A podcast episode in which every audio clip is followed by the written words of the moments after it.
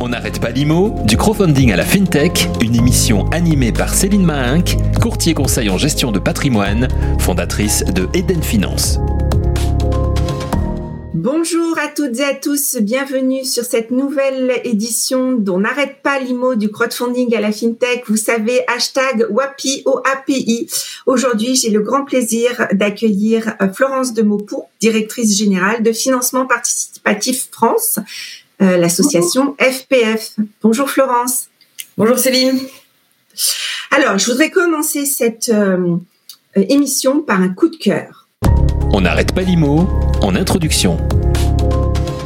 Ah, aujourd'hui, coup de cœur parce que bah, la réglementation permet encore une fois euh, de pouvoir faire grandir et de développer, puisque le crowdfunding va pouvoir s'étaler au-delà des frontières grâce au nouveau statut européen qui pointe le bout de son nez, euh, le statut de prestataire de services de financement participatif, et dont on va euh, discuter euh, un petit peu ensemble pour voir bah, les points qui sont déjà actés, les avantages ou peut-être quelques inconvénients par rapport au statut qu'on connaissait, et puis les points qui restent entre guillemets encore un petit peu en chantier.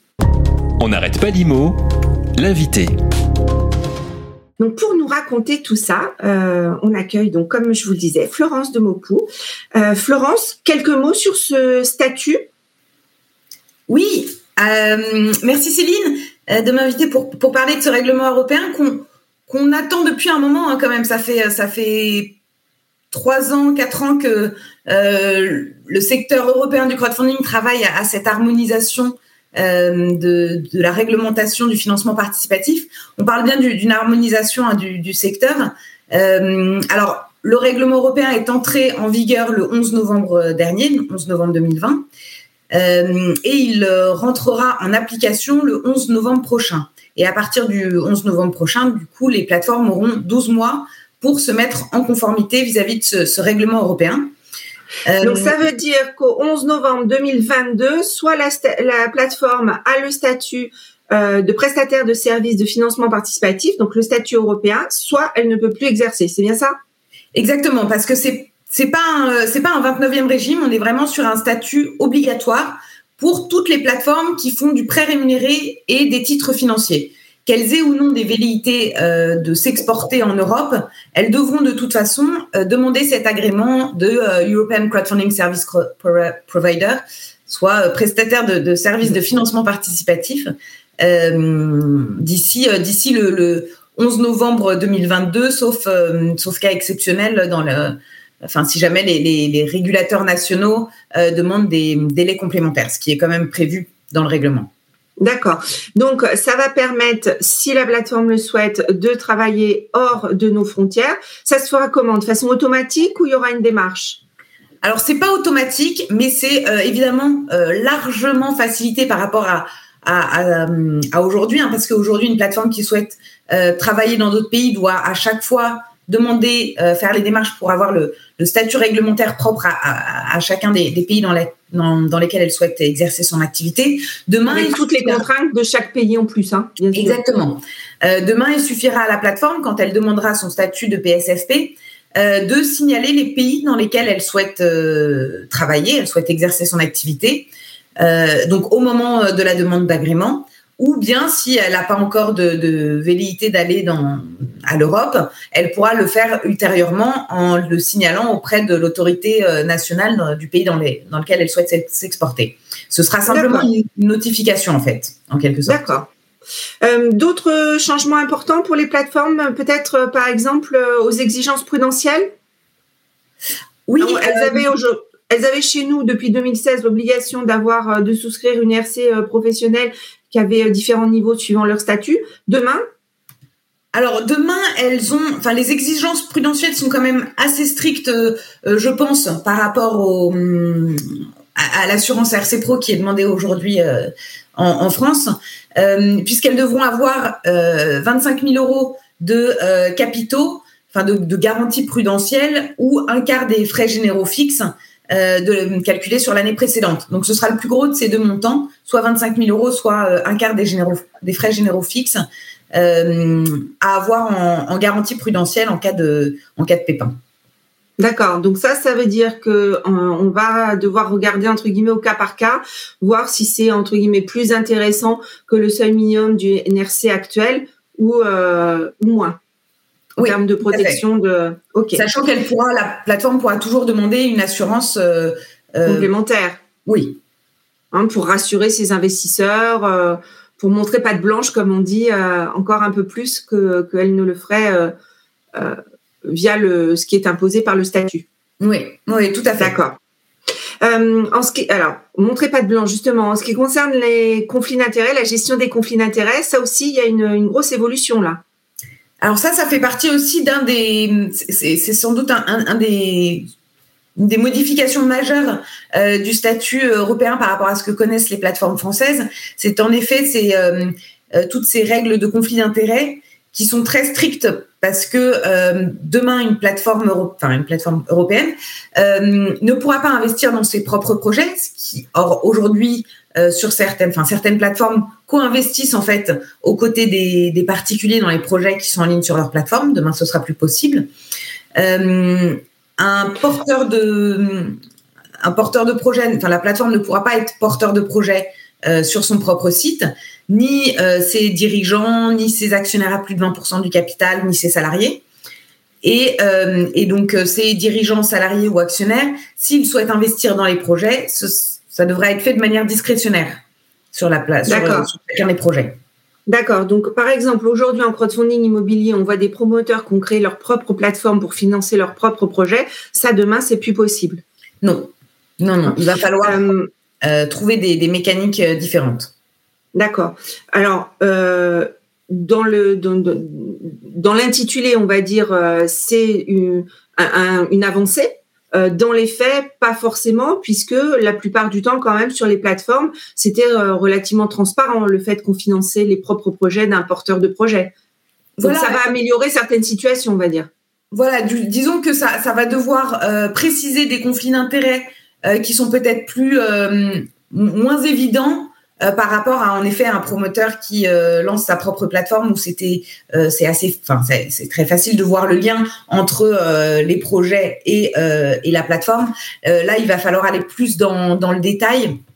Et donc ça enfin sous prétexte de transparence ça va peut-être apporter de la complexité ce qui à mon sens n'est pas forcément n'est pas forcément favorable pour pour l'investisseur. euh, ouais, qui, qui, qui, souhaitent, qui souhaitent financer des projets. D'accord. Euh, on, on, le reprendra peut-être euh, ce point, euh, on le remettra un petit peu en exergue dans la troisième partie avec euh, les, les, les, choses encore un petit peu en chantier et, et, sur lesquelles il pourrait y avoir des, des points d'amélioration. autre grand changement vis-à-vis du porteur de projet, là pour le coup, le plafond dans un sens ou dans l'autre, positif ou négatif, mais il y a du gros changement. Racontez. alors c'est vrai que ça a été euh, un, un, gros changement pas mal négatif pour beaucoup de plateformes, hein, euh, puisque aujourd'hui toutes les plateformes qui font, euh, qui proposent des mini bons, des obligations ou de l'investissement en capital peuvent ont le statut de conseiller en investissement participatif qui permet d'aller jusqu'à 8 millions d'euros. Euh, demain, avec le statut européen, elles vont devoir redescendre à 5 millions d'euros. Donc, on rétro-pédale quand même beaucoup euh, sur, ce, sur ce seuil qui a été acquis depuis quand même peu de temps. Euh, et, et, sur lesquels beaucoup de plateformes ont, ont, capitalisé. capitalisé. On voit qu'il y a quand même de plus en plus de levées de, de fonds qui, qui vont au-delà de, de, de 5 millions d'euros. Euh, donc c'est un vrai retour en arrière pour certaines plateformes que d'être bloquées à 5 millions d'euros quand aujourd'hui elles peuvent faire 8 millions. Pour tout ce qui est plateforme de prêts euh, rémunérés, qui ont aujourd'hui le statut. en revanche, euh, la marge de progression est. L'intermédiaire de financement participatif, il est, il a un statut qui le bloque à 1 million d'euros pour, enfin, le porteur de projet ne peut pas lever plus de 1 million d'euros, euh, demain il va pouvoir lever jusqu'à 5 millions d'euros. Donc euh, c'est une, c'est évidemment pour le coup un gros saut en avant euh, pour pour ce type de, d'outils financiers. Tiens. Et alors côté investisseur, du coup, au niveau de, du, du, montant à investir, il y a du changement aussi? Alors là où sur le prêt rémunéré, du coup, il y a plus de seuil.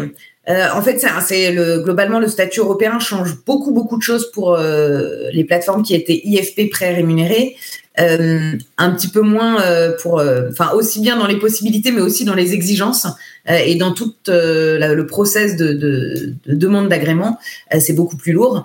pour tout ce qui est toutes les plateformes qui étaient conseillées en investissement participatif, ça change quand même beaucoup de choses, mais dans une moindre mesure par rapport aux IFP prêts. Euh, et donc les, investisseurs, euh, enfin il n'y a plus de seuil investisseur euh, dans le sens où n'importe quel investisseur pourra, s'il le souhaite et s'il accepte expressément certains risques, investir sur sur les plateformes.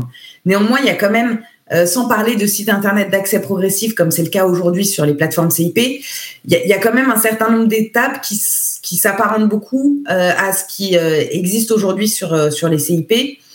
dans le sens où l'investisseur va devoir passer un test d'adéquation, il va devoir faire une simulation de sa capacité à perdre tout ou partie de son, son investissement, euh, évaluer son patrimoine, du coup son patrimoine net, et euh, au moment d'investir, s'il investit plus de euh, 1000 euros ou 5% de son patrimoine net, il va être bloqué et on va lui demander est-ce que vous êtes sûr de vouloir investir parce que ça nous semble trop important par rapport à votre patrimoine? Et là, il peut dire oui et dans ce cas, il, accepte expressément les risques euh, que ça implique et il peut aller au-delà. Euh, mais voilà, tout investisseur non averti va devoir quand même passer par un certain nombre d'étapes. Après, il est possible pour un investisseur non averti de faire la démarche de devenir investisseur averti.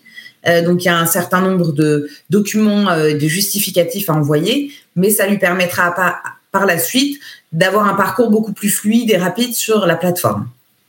D'accord. Donc là, on, comprend qu'il y a une modification importante de la relation entre l'investisseur et la plateforme, puisque la plateforme n'a plus le devoir de conseil, mais elle va être en entre guillemets en simple réception transmission d'ordre.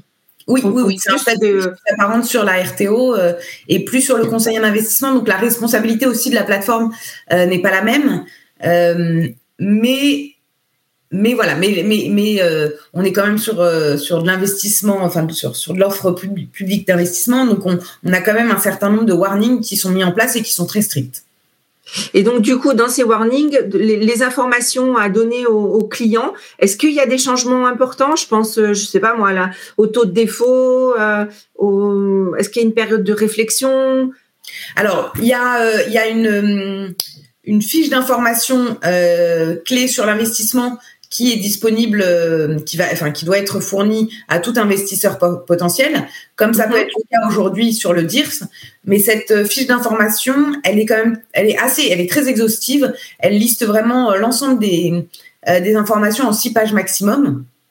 et par ailleurs, euh, là, ce qui va beaucoup changer aussi pour l'investisseur, et même dans tout le, le process et la fluidité hein, de, de l'investissement sur les plateformes, c'est un délai de rétractation de 4 jours. C'est-à-dire que l'investisseur, euh, une fois qu'il a signalé son, son souhait d'investir, il aura 4 jours pour se rétracter, ce qui n'est pas le cas aujourd'hui sur les, les, plateformes françaises. Euh, donc ça, c'est une très grosse protection pour l'investisseur. Euh, c'est plus de contraintes pour les, pour les plateformes. Et, et, ce délai de réflexion, rétractation euh, peut être jumelé à une information préalable avant la mise en ligne du projet? C'est ça aussi? Alors, il peut, il est prévu que les plateformes puissent mettre, enfin, les plateformes doivent pouvoir donner aux régulateurs toute l'information sur, enfin, notamment la fiche d'information clé de l'investissement, sept jours avant la publication de l'offre si enfin si le régulateur, pardon, en fait la demande. Donc, ça doit être anticipé quand même. Euh, après, elles n'ont pas, euh, voilà, elles n'ont pas l'obligation systématique de publier euh, cette information qui est prête sept jours avant. C'est pas, c'est pas une obligation euh, vis-à-vis de l'investisseur, mais elles doivent pouvoir avoir cette information vis-à-vis du régulateur s'il le demande. Bon, alors ben, j'espère en tout cas que cette, euh, que, cette obligation qui leur est faite vis-à-vis du régulateur, elles pourront le transposer euh, dans le confort euh, de l'investisseur, parce que vous le savez, mon time to invest, c'est quelque chose qui me tient à cœur et c'est quelque chose qui ressort de façon de plus en plus prégnante hein, quand on interroge les investisseurs, de dire c'est compliqué de se décider en quelques minutes ou quelques heures. Donc, on espère que la, que la, la non contrainte pour le cours réglementaire sera quand même favorable à l'investisseur. Est-ce qu'il y a des, des, des points donc alors, pour réexpliquer à nos auditeurs, donc aujourd'hui, c'est un règlement européen, ça veut dire qu'il est transposé automatiquement en droit national. Pour autant, il y a des normes techniques, donc des petits points à la marge qui peuvent être discutés, euh, euh, améliorés, enfin euh, précisés, etc. Donc, c'est ce qu'on appelle les RTS. Alors, quels sont les points en chantier et, où c'est qu'on a encore un petit peu de, latitude et de, moyens d'action? Oui, je, je me je me permets de préciser, c'est pas toujours à la marge. Hein. C'est, c'est des, ça peut être des, des points. Enfin, le, le règlement est, est, quand même très euh, flou sur un certain nombre de, de, sujets, et donc ces normes techniques sont vraiment attendues pour euh, permettre opérationnellement aux plateformes d'exercer l'activité. Donc il y a, y a, certaines RTS. Euh, donc euh, RTS pour Regulatory Technical Standard, donc normes, techniques, euh, qui sont qui sont essentielles hein, et, et, qui sont attendues euh, pour pouvoir effectivement faire la demande euh, d'agrément européen et, et, et, de rentrer en activité. Ne serait-ce que sur justement la demande d'agrément, elle est, elle est vraiment précisée dans, dans un, un RTS. et donc, c'est en effet, donc c'est là où on a encore... Le champ d'application peut-être? Encore flou? Alors le champ, mais ça c'est hors RTS, hein, ça c'est vraiment sur le règlement européen ou enfin de la manière dont il a été rédigé et la manière aussi dont il a été traduit en français euh, laisse beaucoup de beaucoup de flou sur sur certains points. Euh, et donc nous, ça fait partie euh, des demandes au, titre de financement participatif France et, des plateformes françaises euh, qu'on a pu faire remonter à l'ESMA, donc au régulateur européen, et puis du coup euh, à la Commission européenne, d'avoir une vraie clarification sur le champ d'application de ce règlement, parce que tel qu'il est tel que c'est rédigé dans le règlement européen, ça laisse encore trop de flou. Et euh, ça risque, euh, il risque d'y avoir des interprétations au cas par cas par les régulateurs nationaux, euh, ce qui vont en fait casser l'harmonisation du, du, du, règlement. Donc ce serait, ce serait quand même dommage. Donc on attend aussi de la part de la Commission européenne une certaine clarification sur le champ d'application, à savoir par exemple parce que le, le règlement s'adresse, enfin, c'est prestataire de services de paiement, euh, pardon, pas du tout, prestataire de services de, de services de financement pour les entrepreneurs. Il n'y a pas de définition juridique à entrepreneur. Qu'est-ce que ça veut dire? Qu'est-ce qu'on met dedans? Est-ce qu'une association qui a une activité commerciale, qui fait du prêt rémunéré, doit avoir le statut européen ou enfin doit rentrer sur une plateforme qui a le statut européen ou pas? Qu'est-ce quid des sociétés civiles agricoles? Quid des collectivités territoriales? euh, voilà, même. Euh, c'est, c'est, enfin voilà, ça reste, ça reste très fou sur euh, sur certains sur certains champs d'application. D'accord. Il y a d'autres, il y a d'autres points, par exemple, au niveau des supports d'investissement? Est-ce qu'on est très clair sur j'aurai toujours des obligations, j'aurai toujours des actions? Est-ce que j'aurai toujours des mini bons Ben en fait, tout ce qui est tout ce qui est franco-français. Franco-français. Euh, à savoir en fait le mini-bon. Le mini-bon est vraiment un outil euh, français. Il n'existe nulle part ailleurs en Europe et donc il est euh, fort à parier que le mini-bon disparaisse. Après, il y a, certains sujets qui sont laissés aussi à la main des régulateurs nationaux. donc, on pourrait imaginer, c'est peu probable, mais on pourrait imaginer qu'il y a un statut spécifique en France pour le mini-bon puisqu'il ne rentre pas dans le champ européen. Euh, c'est pas ce qui semble se profiler, mais ce serait possible. Et ce sera peut-être le cas sur d'autres, euh, enfin d'autres outils spécifiques dans d'autres pays européens. Euh, mais voilà, le mini bon a priori va va pas perdurer, mais on pourra faire de l'obligataire, on pourra faire tout ce qui est titre financier, actions, prêts aussi. Les royalties qui sont pas régulées aujourd'hui, les royaumes dans la raquette régulés aujourd'hui, ils sont pas, ils rentrent pas dans le champ du règlement européen a priori, euh, et donc ça reste un très gros point d'interrogation sur euh, euh, sur le royalties qui qui est hors champ en fait, hors cadre. À la fois hors cadre national. Dans la raquette, ouais. Et, et, donc ça veut dire euh, pas pas encadré, donc euh, ne bénéficions pas des mêmes exonérations, etc. Enfin c'est. Oui, tout à fait. D'accord.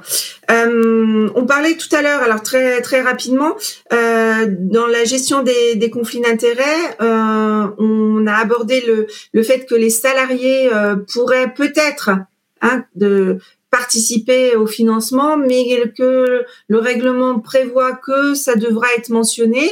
là, pour le coup, est-ce que c'est une bonne idée ça? Alors, c'est pareil, ça doit être précisé dans les RTS. Ça fait partie des sujets euh, qui sont un petit peu en, enfin, en discussion et sur lesquels on a, on a remonté euh, un certain nombre de recommandations, euh, à savoir comment est-ce que opérationnellement tout ça doit se, se mettre en, en, application. Puisque informer sur les conflits d'intérêts, évidemment, c'est important. Et il me semble que, enfin, voilà, toutes les plateformes devront dire que enfin en tout cas si elles l'autorisent, que sur leur plateforme, il peut y avoir euh, des salariés, des actionnaires, des dirigeants qui investissent dans les projets euh, aux côtés des investisseurs. Mais ces dirigeants, salariés, actionnaires investissent aux mêmes conditions, évidemment, que n'importe quel investisseur. Ils ne disposent pas d'informations euh, supplémentaires par rapport à n'importe quel investisseur sur la plateforme. Donc l'investisseur va croire que le projet est mieux parce que le salarié a investi dedans. Mais voilà, si, si jamais la, plateforme doit donner cette information de dire sur tel projet, tel, tel actionnaire ou tel salarié vient d'investir, euh, là, alors déjà, on rentre dans une complexité pour la plateforme qui me semble difficilement, euh, enfin, qui peut difficilement être mis en place. Hein, ça veut dire doit quand même être très réactive sur euh, l'information euh, à, actualiser, à donner. Oui, ou alors elle doit le dire en amont, enfin savoir en amont si des salariés vont pouvoir investir ou pas, le peut-être le Oui, mais en fait, elle, ne saura pas en amont savoir si un salarié va vouloir investir ou pas. Ça va être compliqué. Enfin, c'est compliqué de le savoir en amont, donc ça voudrait dire qu'au fil de l'eau, elle informe l'investisseur, ce qui est quand même euh, un peu compliqué ça, ça perd de la fluidité. Et puis en plus, ça voudrait dire que les investisseurs pourraient euh, attendre sagement. C'est ouais, c'est ça. ça. serait considéré comme une information discriminante positive alors qu'elle n'est pas objective. Exactement, exactement. Donc, je pense qu'il peut y avoir un biais euh, dans cette notion de conflit d'intérêt qui, qui, qui, peut être risqué. Bon, donc encore quand même euh, des pistes de travaux. En tout cas, moi, en témoin euh, objectif, euh, vraiment si, enfin, sans condescendance, vraiment euh, félicitations euh, à FPF parce que j'ai pu constater toutes les réunions de travail, les, les, les, les, outils pédagogiques qui avaient été mis en œuvre, etc. Et, et franchement, voilà, enfin, je pense que vos membres plateformes peuvent être contentes du travail et de l'accompagnement accompli au moins ben, sur ce point. On essaie de les accompagner au mieux. Hein. C'est un, un, gros chantier, chantier, ça va euh, ça va ça va faire évoluer quand même beaucoup le secteur. Donc euh, bon. Euh, alors pour conclure cette interview, on n'arrête pas d'IMO, la question sur l'immobilier de demain. Florence, quelle est votre définition de l'immobilier de demain? Alors, vaste question. En quelques secondes, surtout en quelques secondes. Vaste question en quelques secondes. Alors, ben, euh, c'est sûr que l'immobilier a, le, a le vent en poupe, hein, avec des, taux de rentabilité de 10%, euh, enfin aux alentours de, de 10% aujourd'hui en France. C'est vraiment là, c'est la locomotive du financement participatif. Hein. Ça représente en 2020 50% des, des fonds collectés. Donc, euh, il y a un vrai sujet immobilier dans le cadre du crowdfunding en France. Et puis, de toute façon, il y a une forte appétence hein, des Français pour l'investissement immobilier. Or, le crowdfunding est quand même un moyen hyper original et facile pour un épargnant bah, de se positionner sur le, marché de l'immobilier, puisqu'on peut investir à partir de 100 euros hein, sur certaines plateformes, plutôt 1000 euros en règle générale, mais ça reste des très petits tickets.